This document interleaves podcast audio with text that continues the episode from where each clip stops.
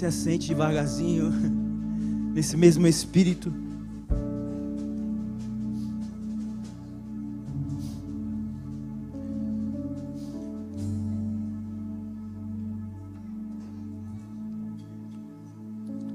Nesses dias temos falado muito sobre essa questão da perseverança, da esperança de permanecer em um lugar. E o nosso irmão Denis nos ministrou quinta-feira sobre isso, sobre permanecer e perseverar. O Rafael abriu essa reunião com um texto de Hebreus 10, que também fala sobre a perseverança, a esperança e a permanência. E nós estamos vivendo um períodos onde as pessoas não têm mais esperança. Onde elas têm colocado esperança em outras coisas, talvez em pessoas, em lugares, em situações. E por isso que elas não conseguem permanecer. Porque a nossa esperança tem que estar em Cristo. Amém? E com essa falta de esperança, ela nos leva a algumas ações equivocadas. Então é muito importante que nós permanecemos neste lugar unidos, buscando ao Senhor, louvando ao Senhor em família. Por isso que é muito bom você estar aqui, você que está em casa assistindo. E eu queria ler um texto com vocês de Salmos capítulo 1, do versículo 1 ao 4. Aqui ele vai falar de duas realidades de homens e pessoas que são justas e daqueles que são injustos. Vamos ler juntos? Bem-aventurado o homem que não anda no conselho dos ímpios, não se detém no caminho, nem se assenta na roda dos escarnecedores.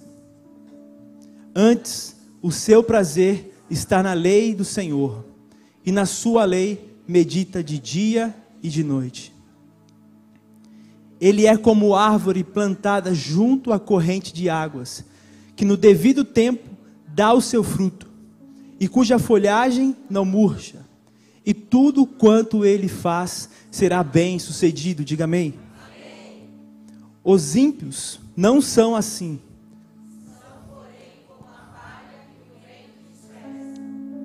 Até aqui. Então, quem são esses homens justos? Esses homens justos são eu e você, homens e mulheres, que passam pelo processo e que permanecem para quê? Para se tornar um justo. Então é sobre isso. Deus está em busca de pessoas que são o quê? Justas. E na sua lei medita dia e noite. Porque isso vai te dar o quê?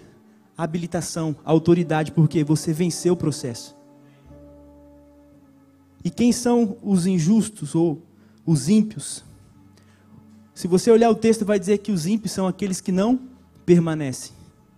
Aqueles que têm o caminho quebrado, curto. E às vezes nós somos assim, a gente começa algo e não terminamos. Ah, não, agora eu vou fazer outra coisa. A gente começa outra coisa e não termina. Por isso que nós precisamos permanecer para nos tornarmos justos, santos, aprovados diante dele. Isso é o que o processo causa em mim e você. Nos tornar o quê? Homens maduros, filhos ruios. Amém? E as escrituras elas vai estar sempre cheia dessas esperanças em nós. Se você ler na, na realidade de Efésios, Paulo, no capítulo 1 de Efésios, do 15 até o 19, Paulo ele vai orar junto com o pessoal de Éfeso, dizendo assim: Por isso também eu, tendo ouvido a fé que há entre vós no Senhor Jesus e o amor para com todos os santos, não cesso de dar graça por vós fazendo menção de vós nas minhas orações, para que o Deus de nosso Senhor Jesus Cristo, o Pai da glória, vos conceda espírito de sabedoria e de revelação no pleno conhecimento dele. Iluminados nos olhos do vosso coração, para saberdes qual é a esperança do seu chamamento, qual a riqueza da glória da sua herança nos santos e qual a suprema grandeza do seu poder para com os que cremos, segundo a eficácia da força do seu poder. Olha que Paulo está dizendo a eles. Eu oro para que vocês sejam iluminados no coração. E que vocês tenham esperança segundo o seu chamamento, segundo o seu chamado. Paulo não está orando para que eles possam entender apenas como um conhecimento. Mas eu oro para que vocês possam entender no espírito, na essência, a esperança do seu chamado. E qual é o seu chamado? Qual é o nosso chamado? Qual é o chamado da casa do Sérgio? Qual o chamado da casa da Cintia do Webert? Qual o chamado da, do Danilo e aí Carol? Qual é o seu chamado? Qual é o chamado da minha casa? É isso que vai nos trazer o quê? Esperança. Porque o seu chamado, ele libera o seu destino, você sabe para onde você tem que ir. E nada nisso vai o quê? Te distrair. Por isso que precisamos entender quem somos e qual é o chamado que carregamos, que a minha casa carregue a sua casa. E que essa casa, como um corpo, a gente carrega juntos. Porque nós temos uma finalidade, nós sabemos para onde estamos indo. Amém? E olha, 1 Pedro também vai dizer isso. 1 Pedro capítulo 1, versículo 3. Porque senão a gente vai nos enchendo de esperanças que são o que? Vazias. E sempre vamos nos frustrando, porque são esperanças vazias. Os irmãos querem me dar café ali, gente. Rapaz. Obrigado. Eita, agora. em 1 Pedro, capítulo 1, versículo 3. Olha só, Pedro vai dizer: Bendito Deus e Pai do nosso Senhor Jesus Cristo que, segundo a sua muita misericórdia, nos regenerou para uma viva mediante a ressurreição de quem? Dentre os mortos. Então temos que a, que a viva esperança está onde? Na ressurreição. Que Cristo morreu por mim e por você, mas disse o quê? Ao terceiro dia, ele ressuscitou. Então ele está vivo. Essa é a minha, sua esperança. Por isso eu quero te abençoar com essa esperança, a esperança que é viva, aquele que é vivo e aquele que não desiste de mim e de você. Essa é a nossa esperança, é nisso que temos que permanecer unidos, irmãos. Como filhas e filhos de Deus, a esperança viva em nosso chamado, o chamado filho de Deus. E esperança, ela tem um significado de elps ou elpo no grego, que é no sentido cristão regozijo, confiante da eterna, da eterna salvação, sob a esperança, e esperança, tendo esperança, o autor da esperança, ou aquele que é o seu fundamento, o que espera com anelo e com anseio. Eu gosto muito desse último significado. Aquele que espera com anelo e com anseio. Você já esperou alguém assim, com tanto anseio, aquela vontade de ver a pessoa? É assim que temos que nos sentir. Vivendo essa esperança de que um dia nós iremos receber o quem? O Filho de Deus, aquele que está vivo, aquele que é. Você quer aplaudir? Aplauda o Senhor, irmão. Vamos juntos.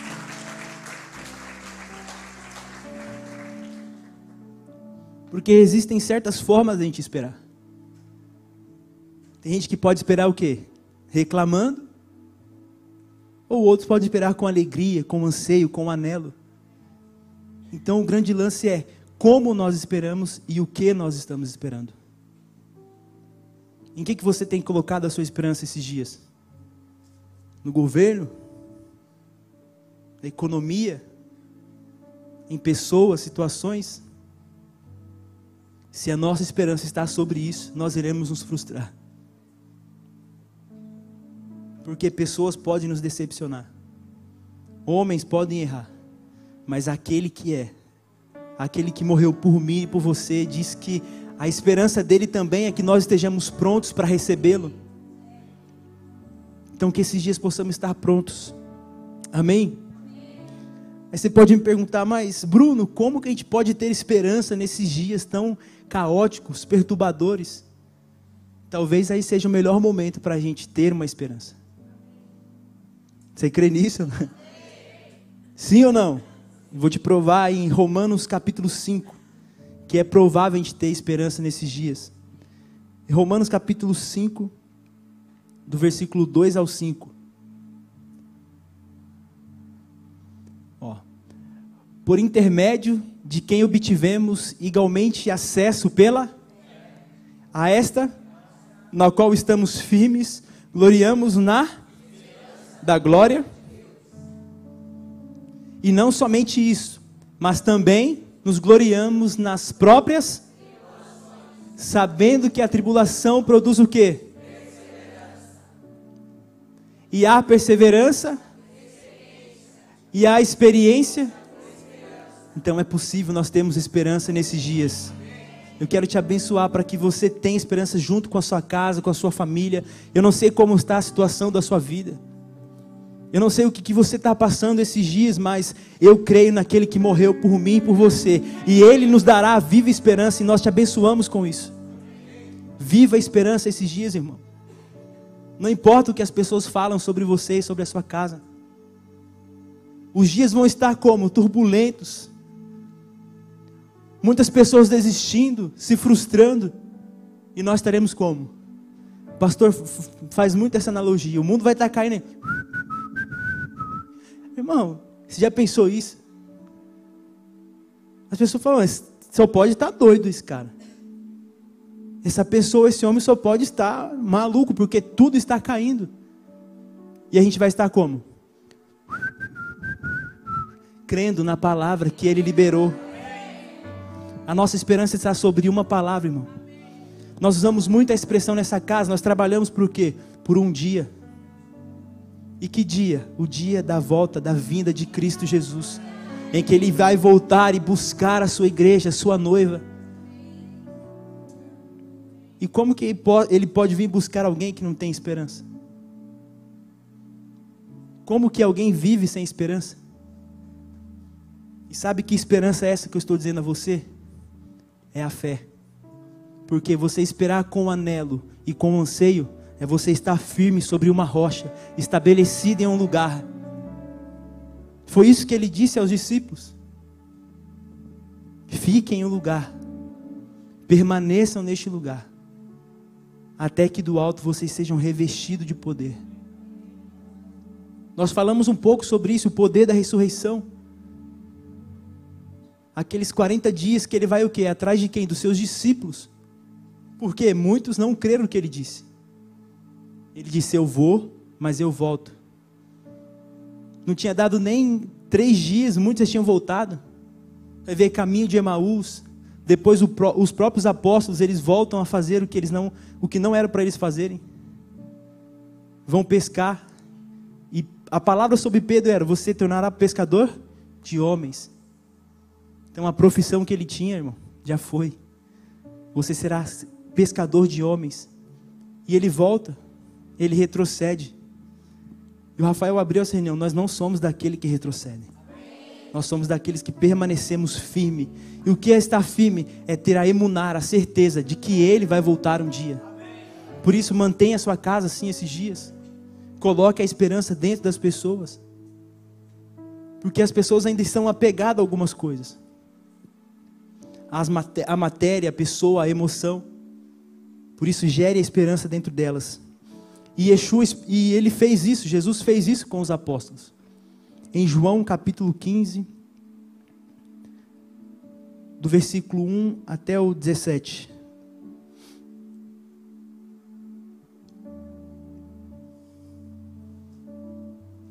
Aqui Jesus já estava no finalzinho dos dias, mas porém gerando essa esperança sobre os apóstolos. E é importante a gente ressaltar que isso aqui não é uma expectativa, gente.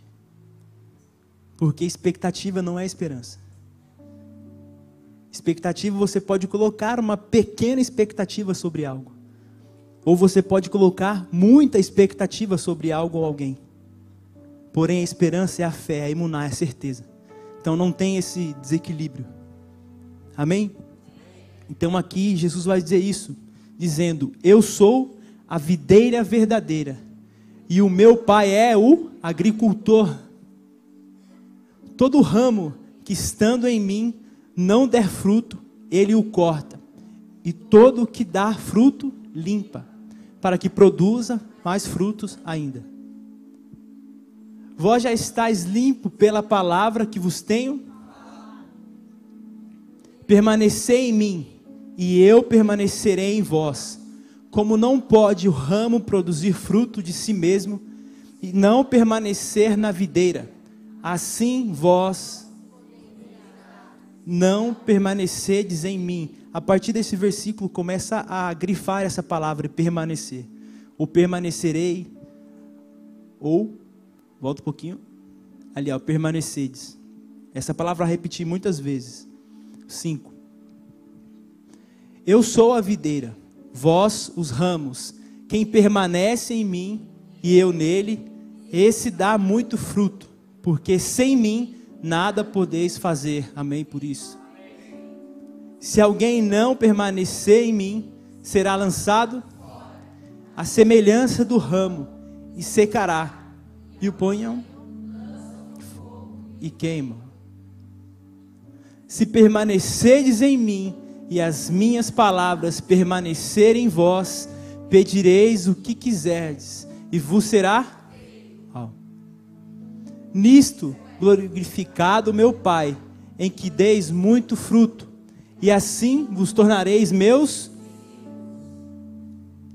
Como o Pai me amou, também eu vos amei. Permanecei no meu amor.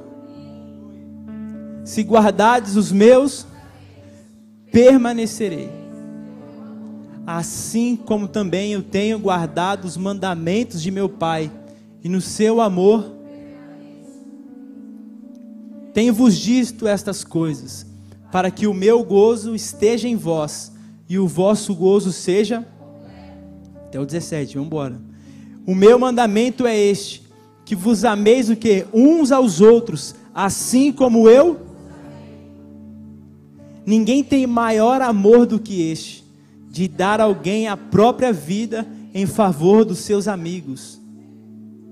Vós sois meus amigos e fazeis o que vos mando.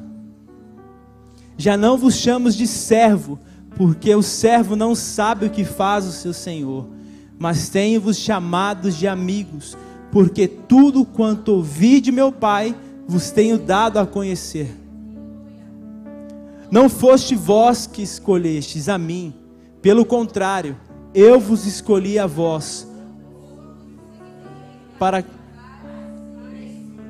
e o vosso fruto permaneça, a fim de tudo quanto perdires, meu Pai. Isto vos mando, que vos ameis uns aos outros. Você pode aplaudir ao Senhor por essa palavra, irmão?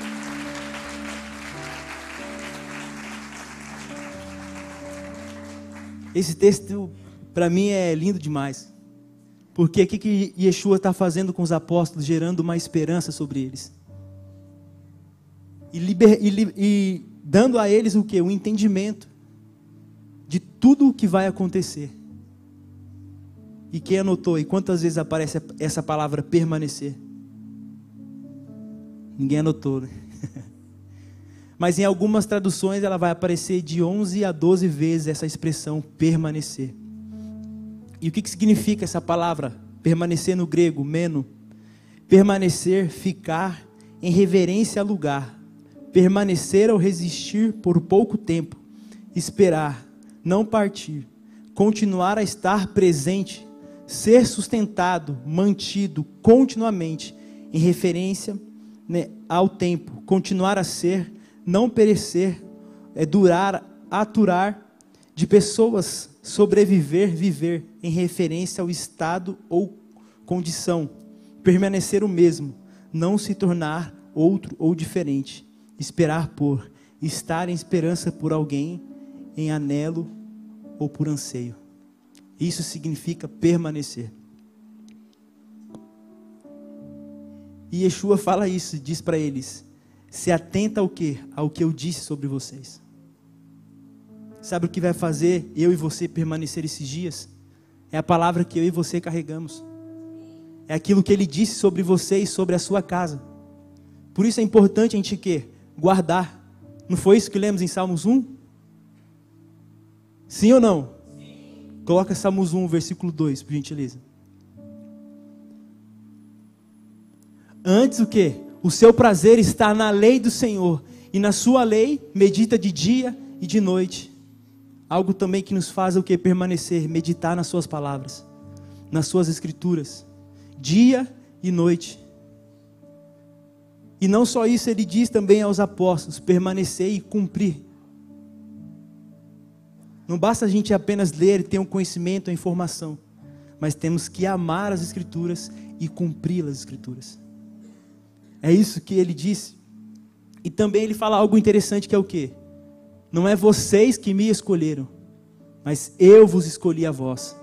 Agora, se eu e você somos escolhidos de Deus, irmão, não tem mais caminho de volta para você. Não adianta a gente querer retroceder e voltar, porque Ele deu a vida dele por mim e por você. E não foi à toa, não foi de graça, foi para que a gente pudesse ter essa nossa vocação, o nosso chamado e cumprir aquilo que a gente tem que cumprir. Por isso que você falar para Deus que não dá mais, que você vai desistir, você está querendo o quê? Anular o que Cristo fez. E quando você anula isso, está dizendo que tudo que ele fez foi em vão.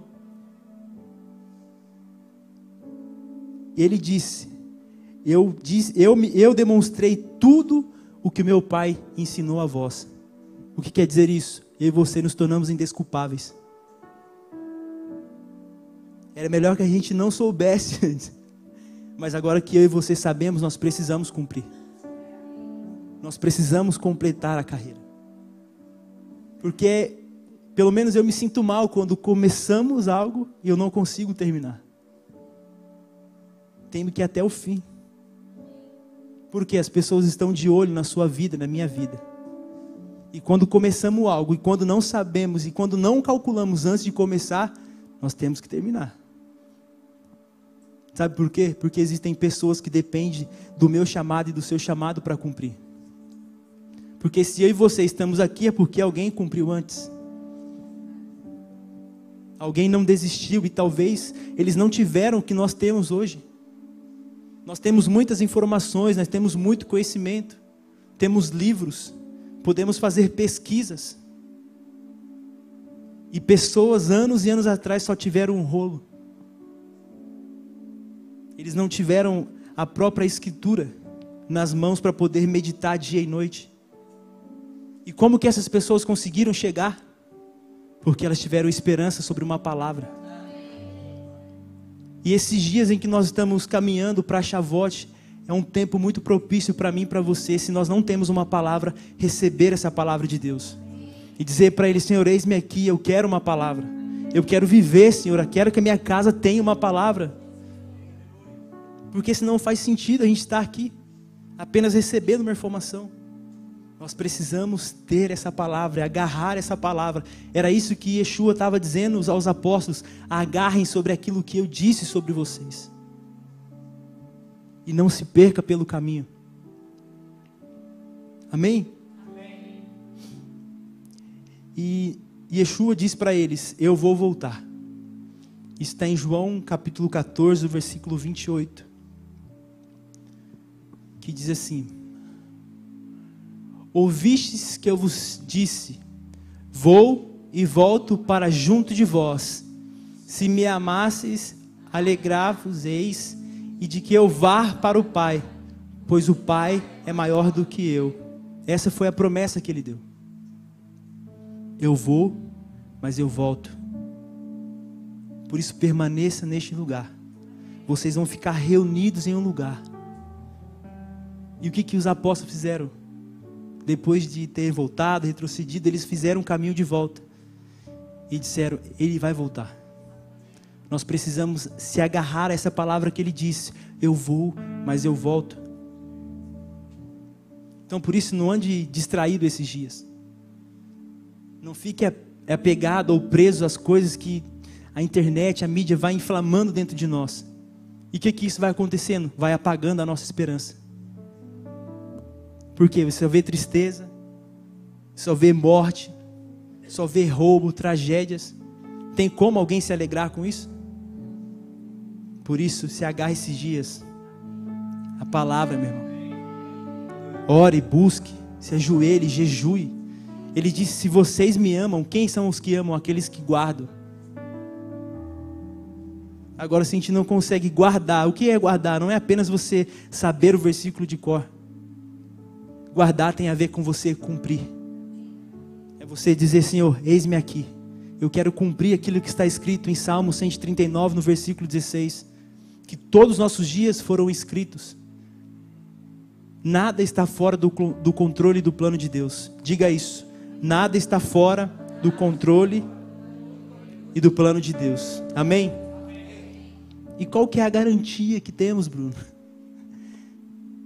Qual que é a garantia? Porque gente, quem já ouviu? Ele está voltando aí. Desde a minha infância, eu ele está voltando. Ele está voltando. Ele está voltando. E eu creio que ele está voltando. Eu creio que ele vai voltar. E a garantia que temos é o que ele diz no próprio capítulo de João 14 versículo 16 ao 28. Onde ele promete o Consolador, o Espírito Santo.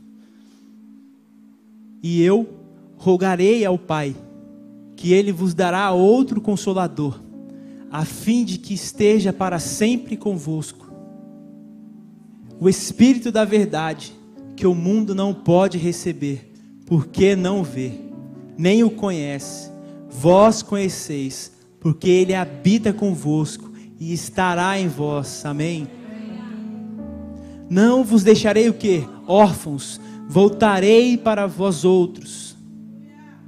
Ainda por pouco o mundo não me verá mais, vós, porém, me vereis, porque eu vivo, vós também vivereis. Amém, irmãos? Naquele dia, vos conhecereis que eu estou em meu Pai, e vós em mim, e eu em vós. Aquele que tem os meus mandamentos e o guarda, esse é o que me ama. E aquele que me ama será amado por meu Pai, e eu também o amarei e me manifestarei a ele. Aleluias. Disse Judas, não Iscariotes: De onde procede, Senhor? que estás para manifestar-te a nós e não ao mundo?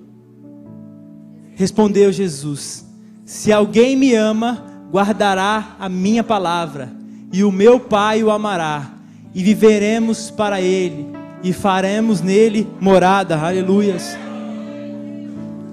Quem não ama, não guarda as minhas. A palavra que está ouvindo não é minha, mas do Pai que me enviou.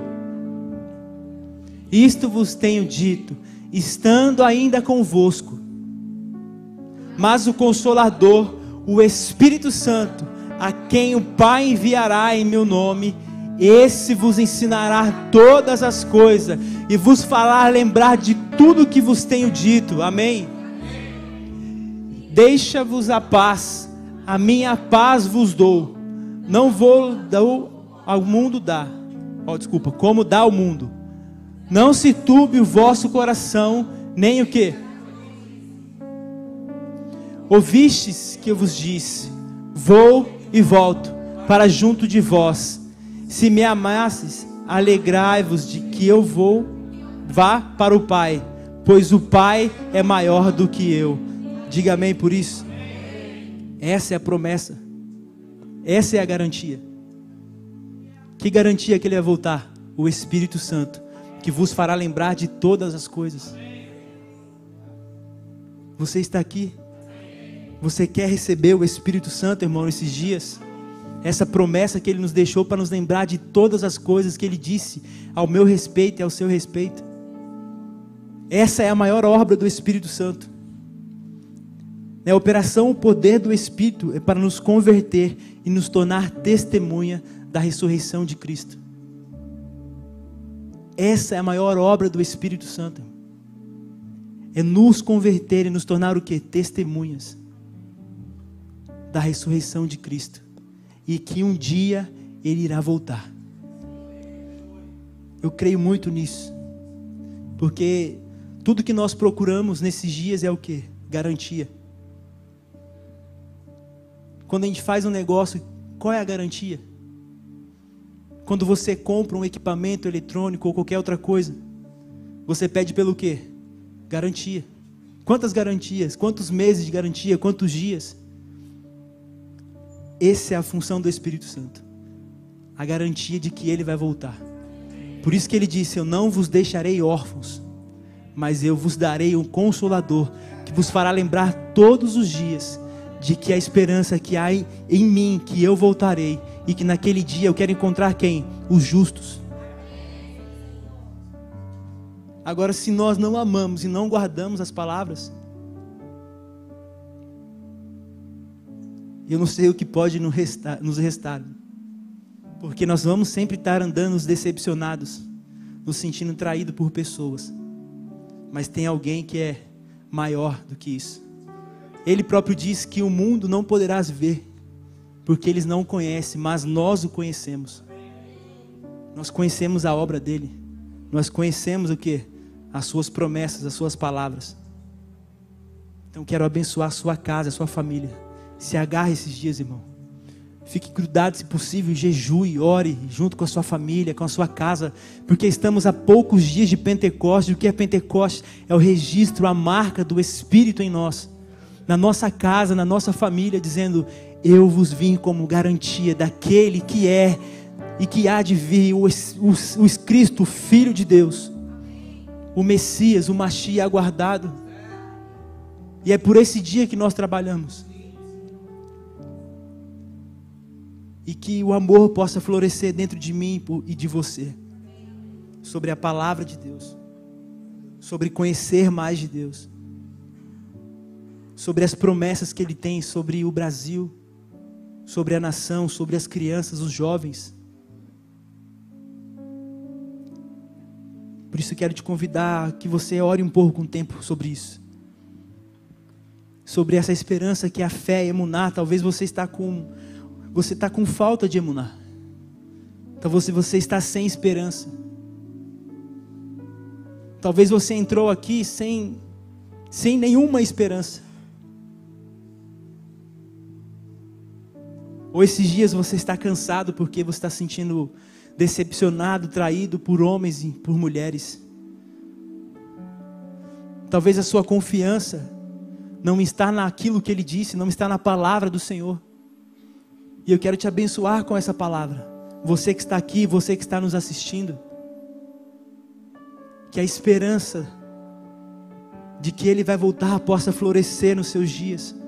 E que seus dias a partir de hoje não seja mais o mesmo e que nós iremos colocar toda a nossa esperança, toda a nossa confiança, iremos permanecer sobre a palavra que o Senhor disse, sobre cada família aqui, Senhor, representada, sobre esta casa, sobre os pastores dessa casa, e tudo aquilo que o Senhor já disse, já liberou sobre a expansão da fé.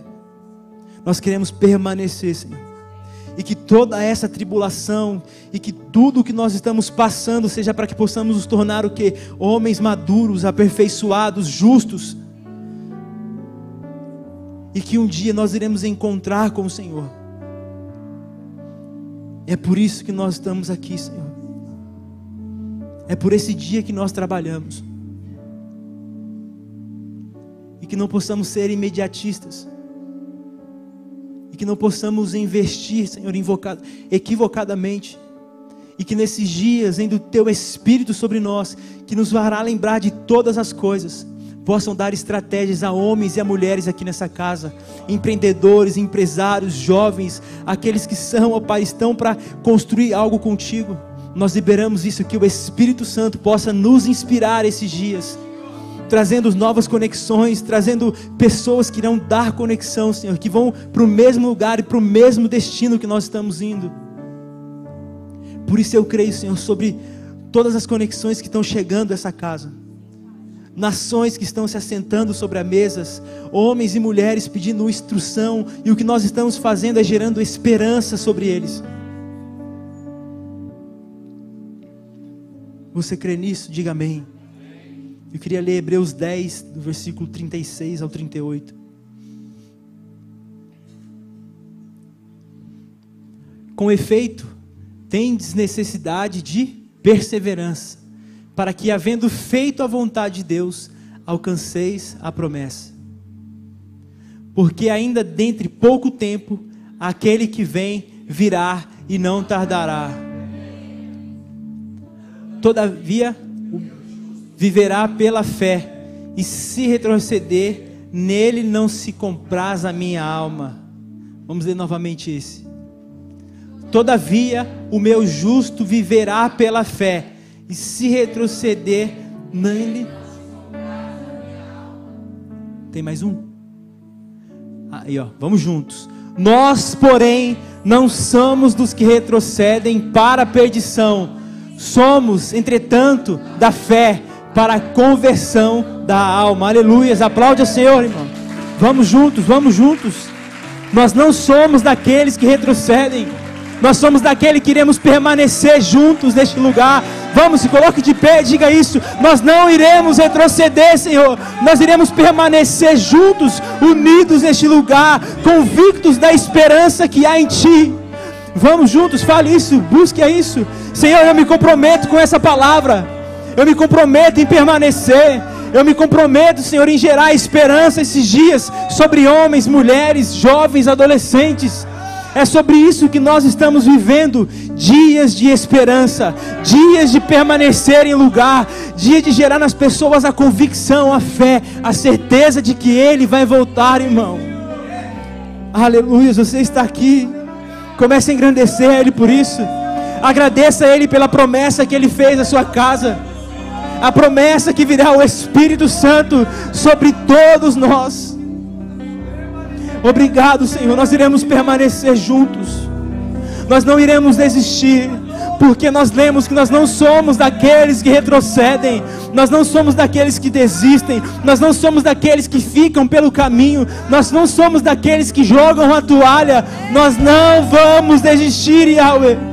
Nós não iremos desistir das Suas promessas, não iremos desistir das Suas palavras, nós não iremos desistir das profecias. Nós fazemos um pacto contigo essa manhã, Yahweh. Nos comprometemos em amar as Escrituras. Nos comprometemos em viver a Sua palavra todos os dias. Todos os dias. Se comprometa com Ele essa manhã, querido. Fale com Ele, pactue com Ele. Pactue com Ele. Vamos.